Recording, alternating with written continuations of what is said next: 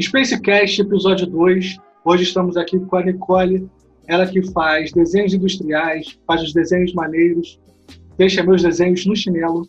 Eu tenho até vergonha de certas coisas que eu posto no Instagram, vendo os desenhos dela. E hoje estamos aqui com ela para gravar o segundo episódio. E aí, Nicole, tudo bem? Bem, você? Tô ótimo e já vou vir com perguntas, porque é isso que a gente quer. A gente quer perguntas, a gente quer questionar os outros. Mentira, desculpa, gente. Nicole, eu queria que você falasse um pouquinho pra gente como é que é essa área de desenhos industriais. Porque até antes de você começar a fazer, eu acho que eu nem sabia que o curso existia. Tudo bem que eu era um adolescente É. meio perdido, mas tá. Ninguém sabe, ninguém sabe. Eu gosto de falar que eu faço desenho industrial porque ninguém sabe o que é desenho industrial. Se eu chegar e falar, ah, eu faço design, as pessoas acham que sabem. Mas elas não sabem. Enfim, é, desenho industrial é. Eu faço projeto de produto. Existem segmentos. Tem como você fazer projeto de moda, projeto gráfico e projeto de produto. Antigamente, a formação era, era dupla, né? De gráfico e produto. Hoje em dia é separado. No caso, o meu é só produto. E aí, é isso que eu faço. Eu faço projeto de produto. Eu desenvolvo, penso. é, a intenção é solucionar problemas ou criar produtos que não existam problemas. Facilitar a vida das pessoas, basicamente, é o propósito. Não, agora, agora botar essa pergunta. Que, e se eu nunca cheguei a ter essa conversa com ela sobre o, o curso dela em si? Agora bateu na minha cabeça. No caso, seria o produto fisicamente ou seria em si o, só o design dele, como se fosse uma ilustração? Como se fosse um design gráfico, o desenho disso aqui. Sim, sim. O projeto é, inclui tudo.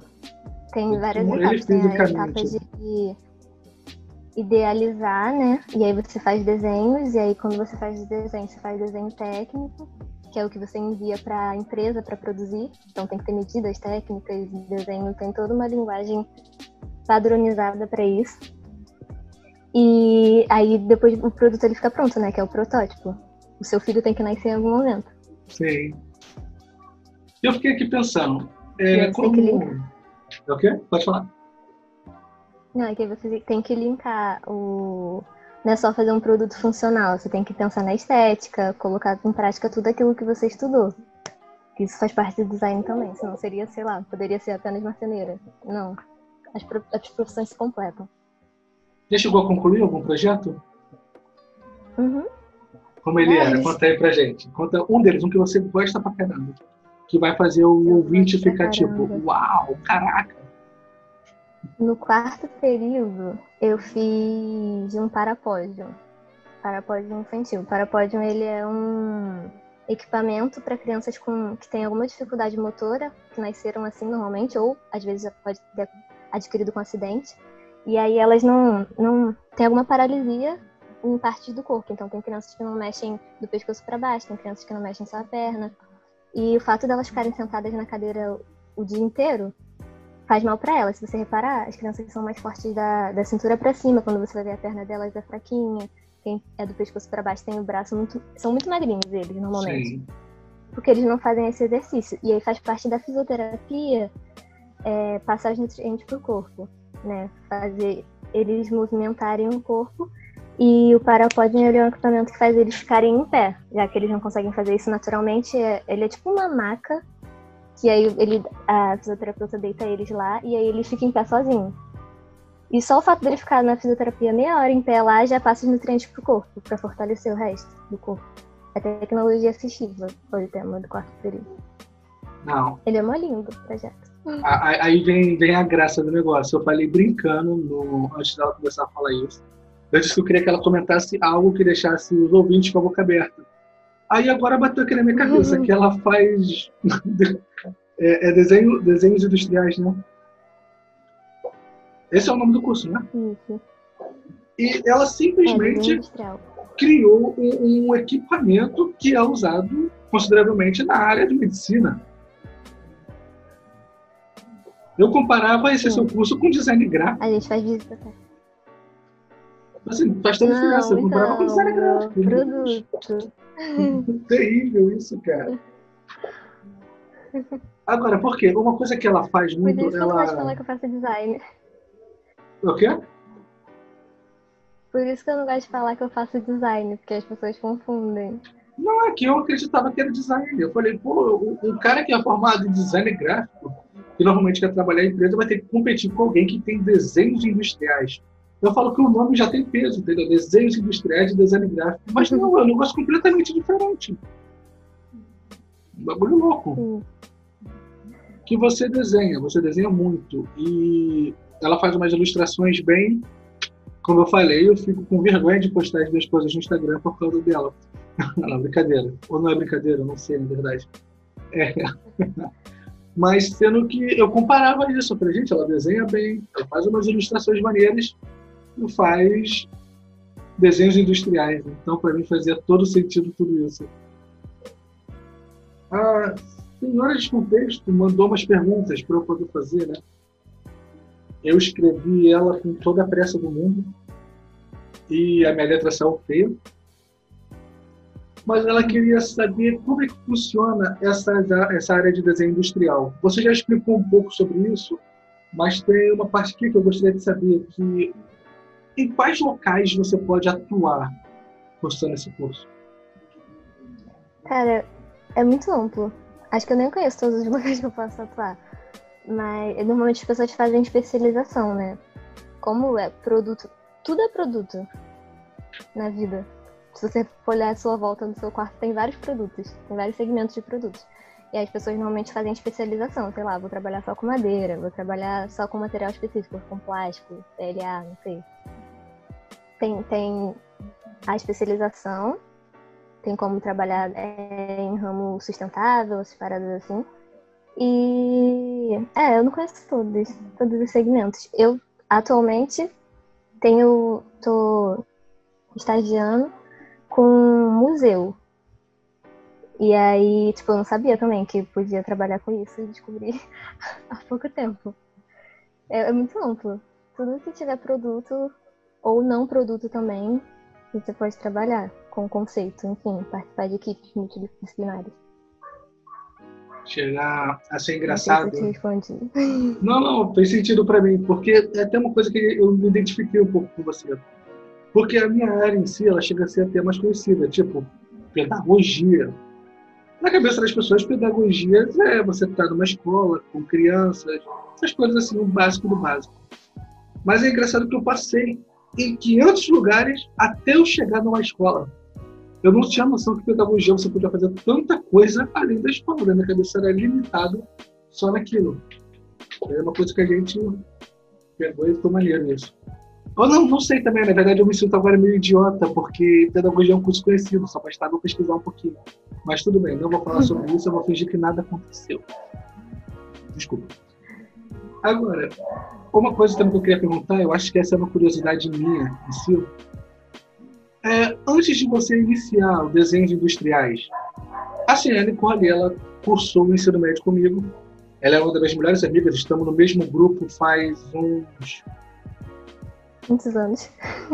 Pô, já fez 10 anos. Se for para contar mais ou menos assim, do fundamental é mais ou menos isso. É. Eu queria saber se antes de você iniciar o desenhos industriais, você tinha algum outro curso em mente. Sim, então, eu sempre gostei de desenhar, né? Daí eu achava que eu queria fazer arte. E aí eu ficava muito confusa se eu queria fazer artes mesmo ou não, porque eu não sabia exatamente com que eu ia trabalhar. E minha mãe falava que ia passar fome. Daí eu ficava confusa, eu ficava pensando, meu Deus, o que eu vou fazer da minha vida? Eu queria, queria usar o desenho para algo que fosse significativo na vida das pessoas. Não que a arte não seja significativa, é muito e eu defendo a bandeira, mas as pessoas não dão muito valor.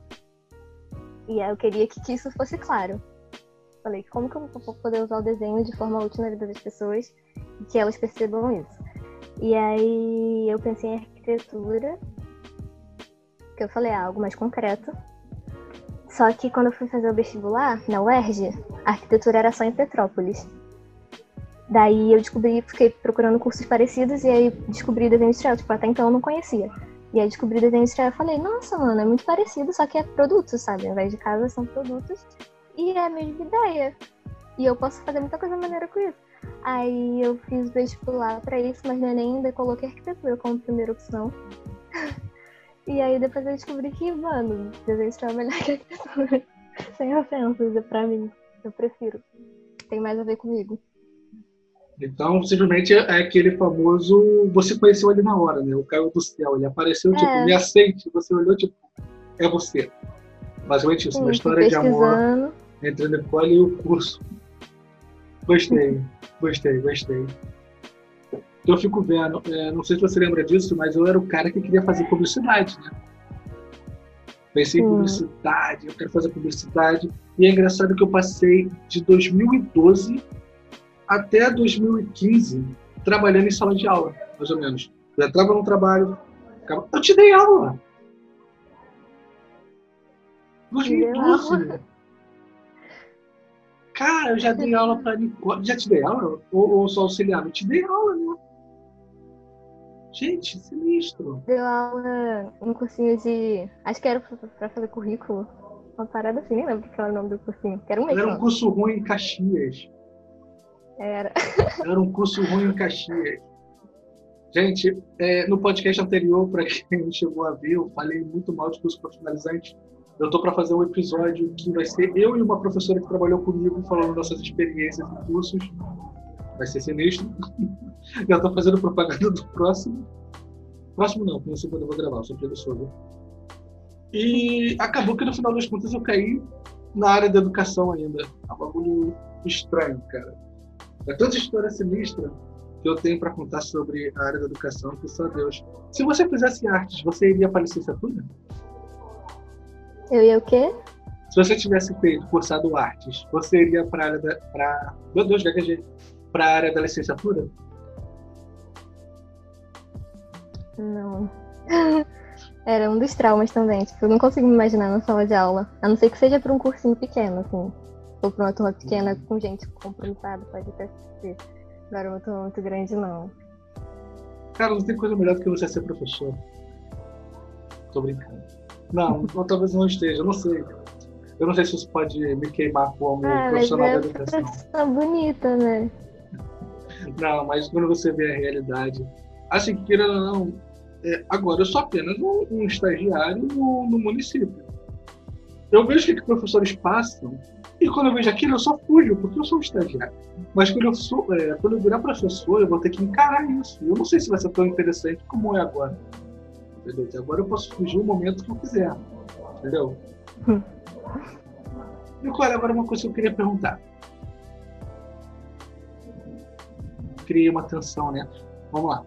Eu vi que você andou postando várias ilustrações interessantes e tal. Até vi uma delas, eu pensei, poxa, que inveja, mentira. Eu falei, caraca, que bonita a ilustração dela, cara, que maneiro. E você pretende criar alguma página ou algo do tipo para divulgar essas ilustrações? Ou já tem? Cara, eu não tenho página. Eu nunca. Isso é uma questão que eu fico confusa o tempo todo. Porque as pessoas hoje em dia estão usando o perfil como perfil profissional, né? E aí eu teria que criar um perfil só para postar ilustração. Sendo que, sei lá, eu faço muita coisa na vida para eu criar um perfil de algo específico.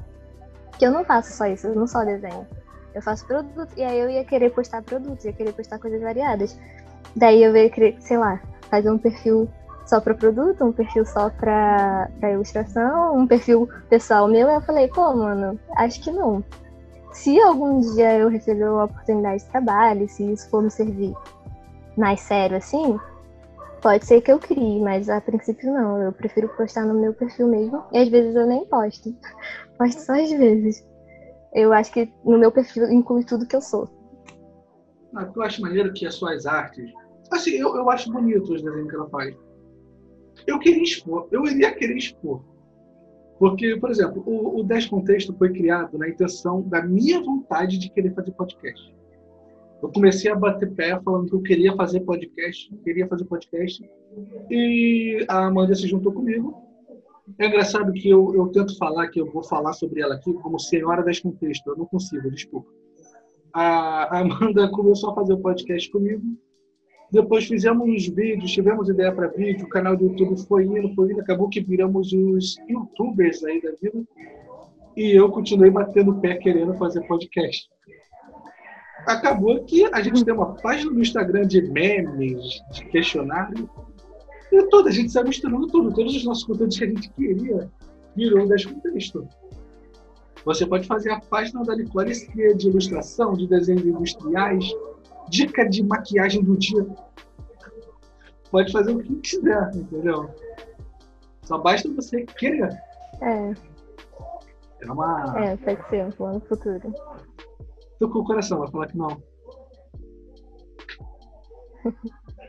é, é um plano, é um plano. Pode ser que aconteça. A misturinha da Nicole. Cadê? Tem mais uma aqui dela. E agora, como é que você enxerga esse futuro em desenhos industriais? Assim, você. Tudo bem, a gente está num lance de pandemia, pá, tá um bagulho meio feio lá fora. Mas como é que você consegue enxergar daqui, sei lá, uns cinco anos? Como é que vai estar o mercado das desenhos industriais? Você acha que vai estar bom para você? Vai ser necessário você fazer uma pós para você conseguir sobreviver disso?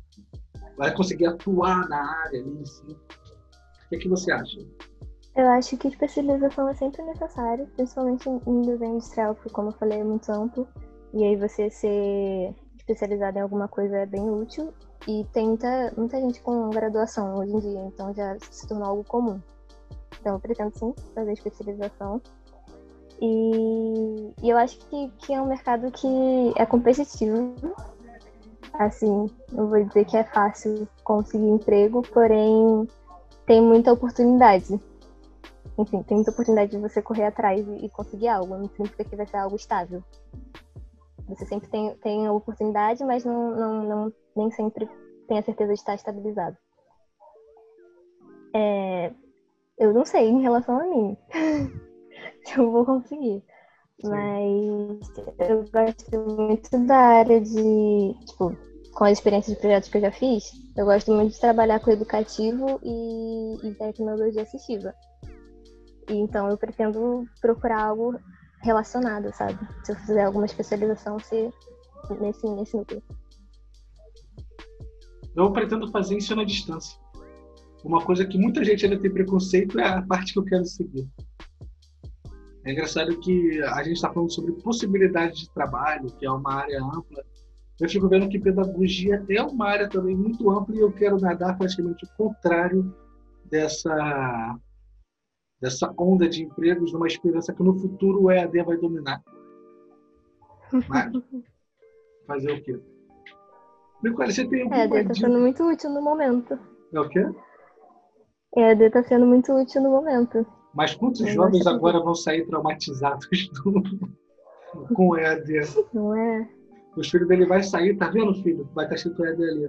Não faça. Papai não deixa. A criança fica, meu Deus, a criança vai andar no lugar escuro, olha o EAD aí, a criança vai sair correndo. Mas tudo bem. Eu vejo muita gente reclamando disso na distância, eu fico mal. Tudo que eu faço praticamente é à distância. Nosso podcast está sendo à distância. Poxa, amor de Deus. Nicole, você tem alguma dica de desenho para dar para o pessoal que está iniciando agora? Para pessoas que nunca desenharam ou que já pessoas desenham? que nunca desenharam ou pessoas que fazem um desenho mais ou menos Isso aqui. Dá nem pra ver no vídeo, né? É, não dá pra ver nada. É um emoticon com o olho pra lá, pra cá. Ah, tá. Então, é, pratica. Pratica. Porque quando eu comecei, tipo, acho que as pessoas que acham que não Acho que todo mundo consegue desenhar, pra começar.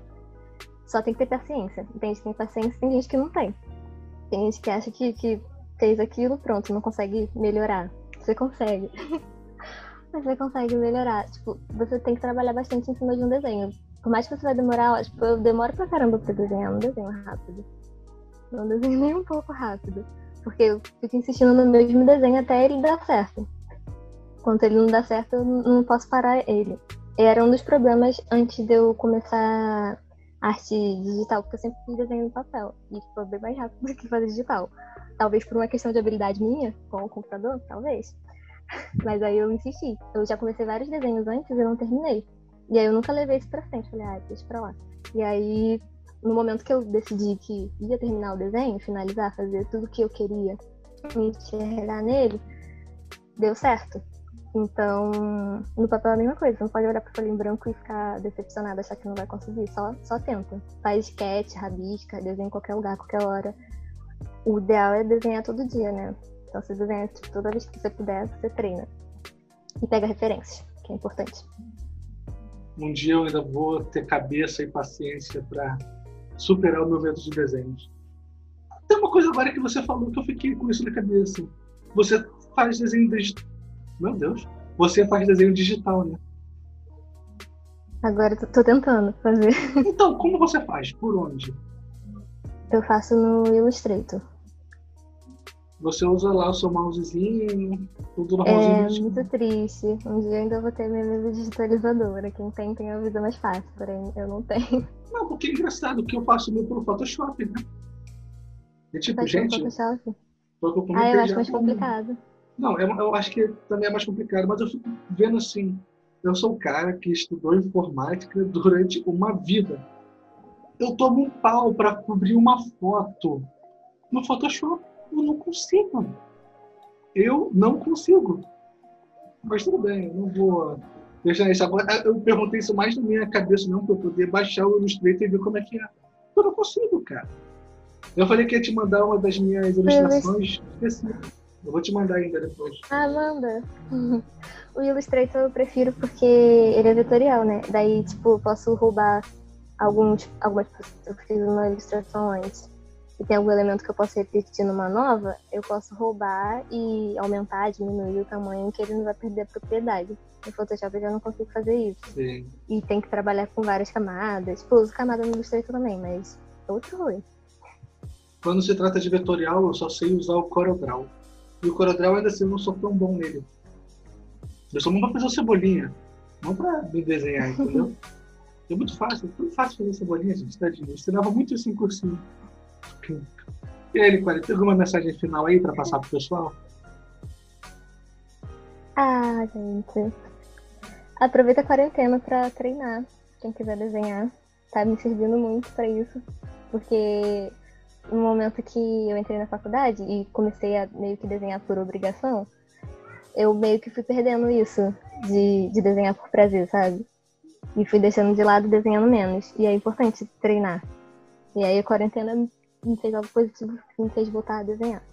Então desenhem, aproveitem a quarentena para fazer as coisas que vocês gostem, porque tá muito triste ficar em casa. Incentivo para você matar seu tempo na quarentena, para você poder aproveitar mais seu tempo, além de você ouvir esse podcast aqui. Que... É. Bem, então, essa é a despedida. Gente, essa aqui é a Nicole. Apresentou um curso pra gente que eu tô feliz agora em conhecer. E bem, pessoal, até a próxima. Tchau, tchau. Se despede dele, se despede dele, manda beijo, manda beijo. Ela mandou. Isso vai virar tradição. Tchau, tchau, gente.